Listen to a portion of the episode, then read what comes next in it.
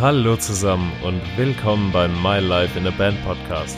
Ich bin Markus und hier reden wir über das Bandleben und das Chaos, das es mit sich bringt. Also, viel Spaß!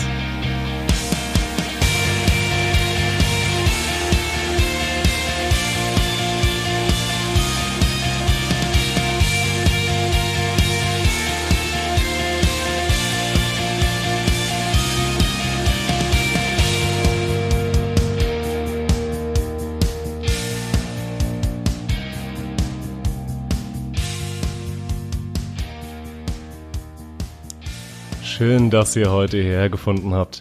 Mein Name ist Markus und das ist der My Life in a Band Podcast. Heute wollen wir über das Thema Bandgründung reden und uns klar machen, was die Themen sind, mit welchen wir uns schon früh beschäftigen müssen, um die Basis für ein gesundes Projekt bilden zu können. Damit komme ich zu Thema 1.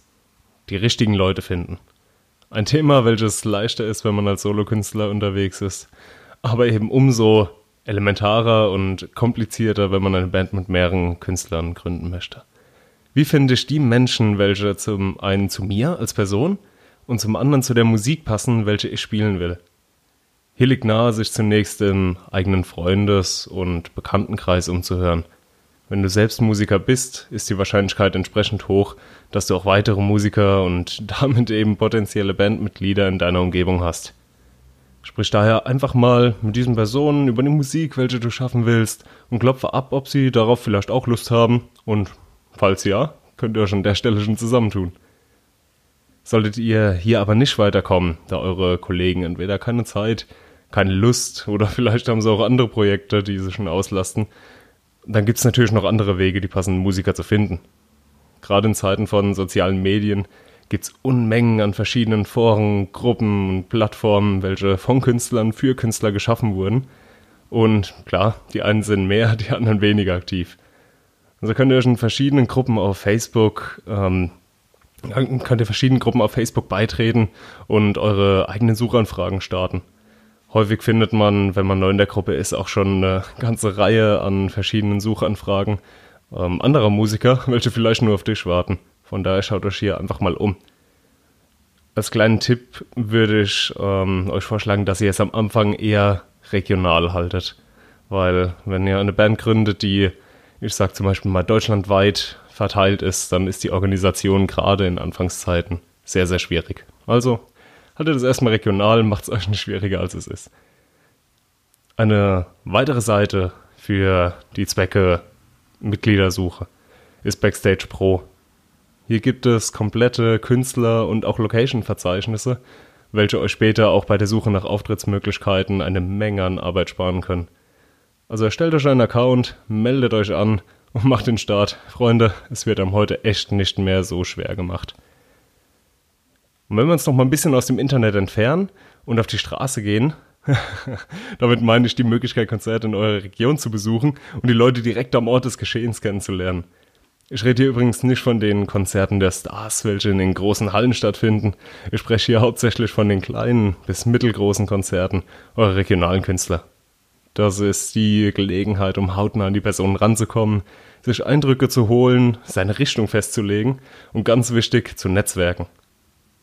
Über die Wichtigkeit des Netzwerkens werden wir in einer späteren Episode noch sehr ausführlich sprechen, denn ich kann nicht genug betonen, wie wichtig es wirklich für eure Band ist ähm, und auch für den weiteren Verlauf der Band ist.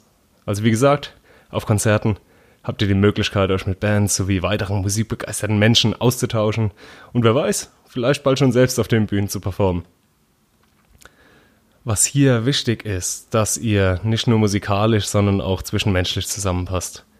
Das ist keine Garantie, dass es keinen Stress oder Streit in der Band geben wird. Glaub mir, es wird auf jeden Fall Stress und Streit geben. Jedoch werdet ihr dann auch wissen, wie man den aus der Welt schaffen kann, sodass euer äh, Projekt einfach nicht in größere Gefahr gerät.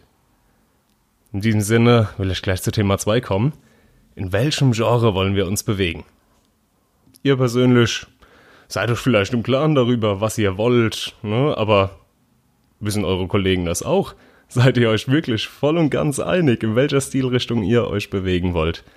Das ist wichtig, da auch hier schon der langfristige Erfolg von eurer Band abhängt. Wir werden heutzutage mit Unmengen, wirklich Unmengen an verschiedenen Genres zugeballert. Und es werden täglich mehr. Ich bewege mich mit meiner Band im Metal-Bereich, denke aber, dass es auch in anderen Stilen ähnliche Phänomene gibt. Deswegen stellt euch gleich zu Beginn ein paar wichtige Fragen. Wie zum Beispiel, wollen wir covern oder eigene Musik schreiben? Ich bin immer wieder erstaunt, mit welcher Geschwindigkeit und Ausdauer sich viele Coverbands stundenlange Sets in kürzester Zeit draufschaffen können. Da, spielen schon nach wenigen Wochen die ersten Auftritte und brettern die geilsten Coverklassiker runter. Das soll jetzt an der Stelle nicht abwertend, äh, ja, nicht abwertend rüberkommen, weil, seien wir doch mal ehrlich, sobald die Klassiker angestimmt werden, grölen wir doch alle mit. In der gleichen Zeit sitzen andere Bands, die ihre eigene Musik machen wollen, im Proberaum und puzzeln fleißig an ihren eigenen Songideen, um diese irgendwann irgendwie bühnenreif zu bekommen. Das ist ein schwieriger Prozess, denn hier wird die Musik wirklich aus dem Nichts geschaffen, was Ideen und besonders Ausdauer fordert. Dazu kommt noch ein guter Schuss Selbstreflexion, die wir einfach brauchen, um die eigenen Ideen zu hinterfragen und auch liebgewonnene Riffe einfach mal über Bord zu werfen, weil es das Beste für den Song ist. Welches Szenario davon klingt besser für euch? Macht euch bewusst, was ihr wollt, denn beides bedeutet am Ende Arbeit. Wie ihr euch auch entscheidet, es ist wichtig, dass ihr euch hier einig seid, weil nur wenn jeder die Musik schaffen kann, für die er brennt, die ihm wirklich Spaß macht, dann zeigt er auch den Einsatz und ja, die Passion, die wir einfach hierfür brauchen. Jetzt habt ihr euch gefunden und euch darauf geeinigt, was ihr machen wollt. Perfekt. Jetzt kommen wir aber zur nächsten Herausforderung. Wie soll eure Band eigentlich heißen? Klingt erstmal einfach, ist aber unter Umständen auch schon ziemlich kompliziert. Mitunter auch, weil es im Laufe der Zeit mehr als einmal passieren wird, dass unter eurem Traumnamen bereits zehn andere Gruppen unterwegs sind. Was dann auch ziemlich schnell, ziemlich ernüchternd sein kann. Haltet euch daher erstmal an, ja, an ein paar Grundsätze. Der Name sollte sich leicht merken und noch viel wichtiger, leicht schreiben lassen. Spätestens wenn ihr Konzerte spielt, werdet ihr durch die Presse oder diverse Veranstaltungsbeschreibungen mit jeder potenziellen möglichen Schreibweise eures Bands, Bandnamens konfrontiert. Da kommt ihr nicht darum, äh, drum herum, das werdet ihr alle erleben. Ein einfacher Name hat auch einfach den Zweck, dass euch die Menschen nach euren Konzerten leichter finden und damit auch leichter euren Content verbreiten können. Ja, KISS-Prinzip, keep it short and simple. Also haltet es kurz und einfach. Das gilt ganz besonders für den Bandnamen. Wenn ihr jetzt auch einen passenden Namen gefunden habt und jeder damit zufrieden ist, gilt es so schnell wie möglich, eure Seiten und Accounts auf den gängigen Portalen zu sichern. Also schnell auf YouTube, Facebook, Instagram, das zuvor genannte Backstage Pro und wie sie alle heißen. Meldet euch auch gerne bei zwei bis drei Plattformen mehr an und blockt den Namen. Ähm, welche ihr im Alltag dann wirklich nutzt, ist hier erstmal nicht so wichtig. Achtet hierbei auch darauf, dass ihr den Namen nicht zu viele Schnörkel einbaut.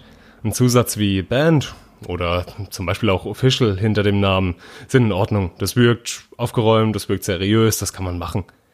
Vermeidet aber auf jeden Fall, euren Namen im Account entweder abzukürzen, so dass man ihn gar nicht mehr nachvollziehen kann, oder noch schlimmer, Zahlen ranzuhängen. da der Name ansonsten nicht verfügbar wäre. Wir wollen hier keine Schülerband gründen, sondern was mit Zukunft aufziehen.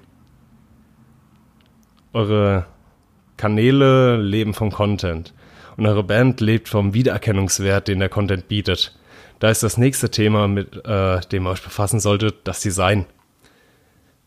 Heutzutage habe ich gemerkt, dass von jeder Band, auch wenn sie erst einen Tag existiert, erwartet wird, dass sie sich so professionell zeigt, so professionell auftritt, wie eine Band, die bereits jahrelang im Geschäft ist.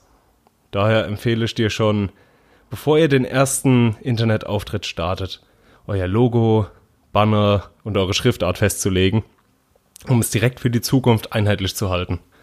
Kleiner Hinweis an dieser Stelle, beachtet bei der Auswahl eurer Schriften, dass diese entweder lizenzfrei oder ähm, eben die entsprechende Lizenz zur Nutzung erwerbt. Das ist meistens auch nicht so teuer, aber das erspart euch im, im späteren Schritt ähm, Probleme oder eventuell auch ein gezwungener Wechsel eurer, eures Trademarks, sag ich mal. Euer gesamtes Design sollte zu dem Stil eurer Musik passen und eben auch eure Zielgruppe ansprechen. Deswegen sieht das Logo einer Black Metal Band anders aus als das Logo einer Popband. Hm? Wenn ihr Glück habt, dann findet ihr vielleicht einen Grafiker in euren engsten Kreisen, beziehungsweise zumindest jemanden mit den Basic-Kenntnissen in Bildbearbeitungsprogrammen und bestenfalls Design. Falls ihr das nicht habt, solltet ihr jemanden von euch anstoßen, sich damit zu beschäftigen und sich eben diese Basics drauf zu schaffen. Denn ihr werdet hier nicht drum herum kommen. Es fängt bei den Bildern für eure Seiten an und streckt sich über die gesamte Werbung, die ihr für euch, eure Konzerte und später auch euer Merchandise macht. Achtet darauf, dass ihr einheitliche Bilder auf euren Kanälen nutzt, damit egal auf welcher Plattform die Menschen euch suchen, eure Band direkt mit einem Blick zugeordnet werden kann. Kommen wir zu den Themen, die euch endlich näher daran bringen, Musik machen zu können. Die Auswahl eures Arbeitsplatzes. Damit meine ich euren Proberaum. Meinetwegen euer Batcave. Wie auch immer ihr es nennen wollt. Hier ist eine einfache Lösung zum Beginn, natürlich sich zu Hause äh, zu treffen und hier zusammen zu, äh, Musik zu machen. Leider kann es hier, je nach Genre, schnell zu Ärger mit den Nachbarn kommen, weil die Begeisterung über ein Schlagzeug oder laute Verstärker im Wohngebiet selten sehr groß ist. Wenn ihr also keine gedämmte Garage oder ein Hinterhaus äh, greifbar habt, empfiehlt sich Ausschau nach einem dafür angelegten Proberaum zu halten. Hier könnt ihr ähnlich wie auch schon bei der Suche nach Bandmitgliedern vorgehen und euch erstmal umhören, bevor ihr irgendwelche Suchanfragen und Plattformen in Gruppen startet.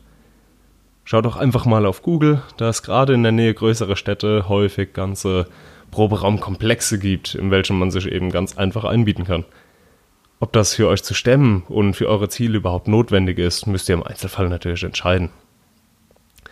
Ich bin sehr glücklich damit, dass ich mit meiner Band in so einem Komplex eingezogen bin, da man hier zum einen den ständigen Transport des Equipments spart und zum anderen auch hier die Möglichkeit zum Netzwerken mit anderen Bands nutzen kann. Alleine bei uns gibt es rund 130 Proberäume und da könnt ihr euch vorstellen, wie viele Musiker dort ein- und ausgehen. Was man hier auch nicht ignorieren darf und was hier auch sehr wichtig ist, ist einfach auch der Sicherheitsaspekt, den ihr in solchen Komplexen mitmietet.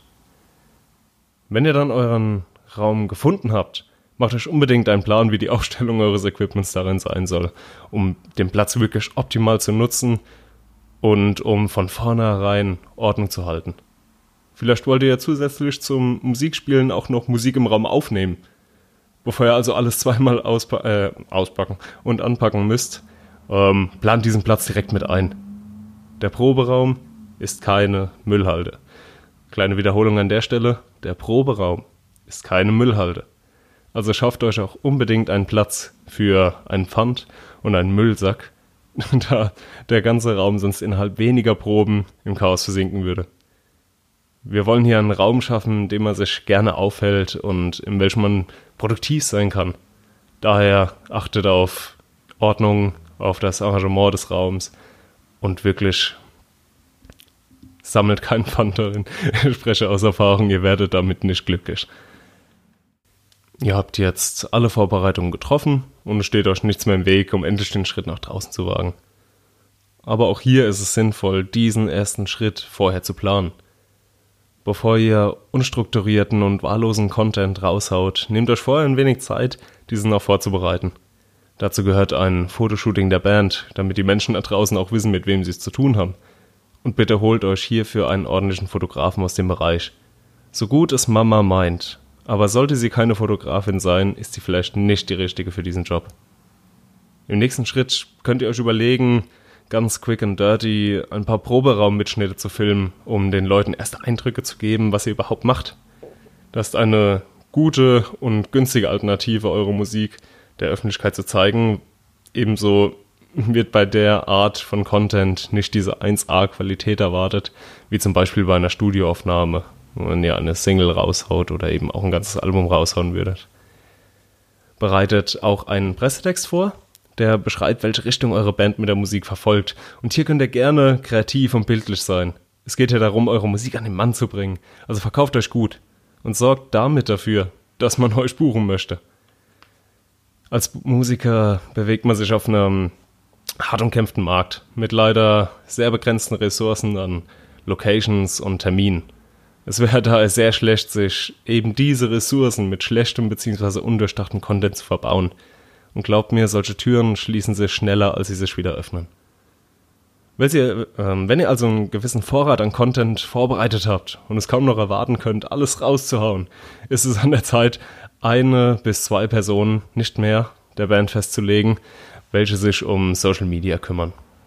Wenn hier jeder daran rumwerkeln würde, wäre Chaos vorprogrammiert.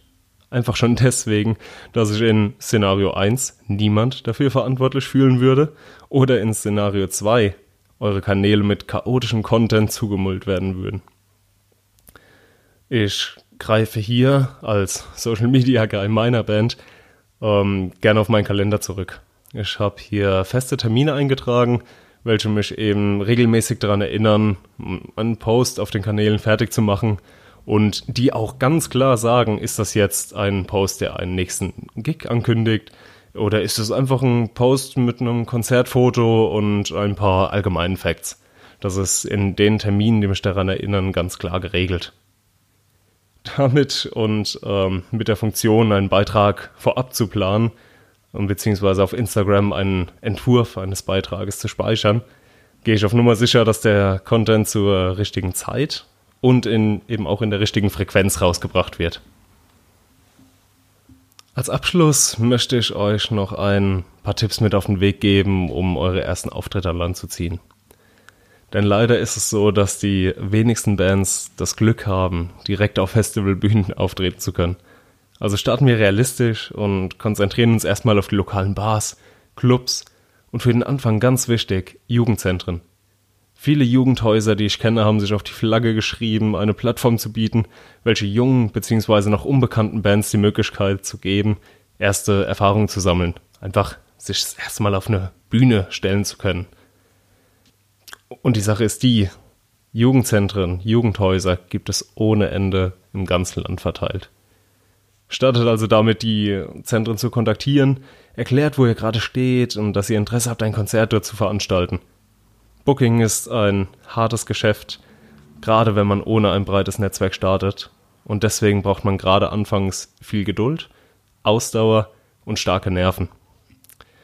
Starke Nerven, da man häufig abgewimmelt wird, beziehungsweise sehr häufig überhaupt keine Rückmeldung erhält.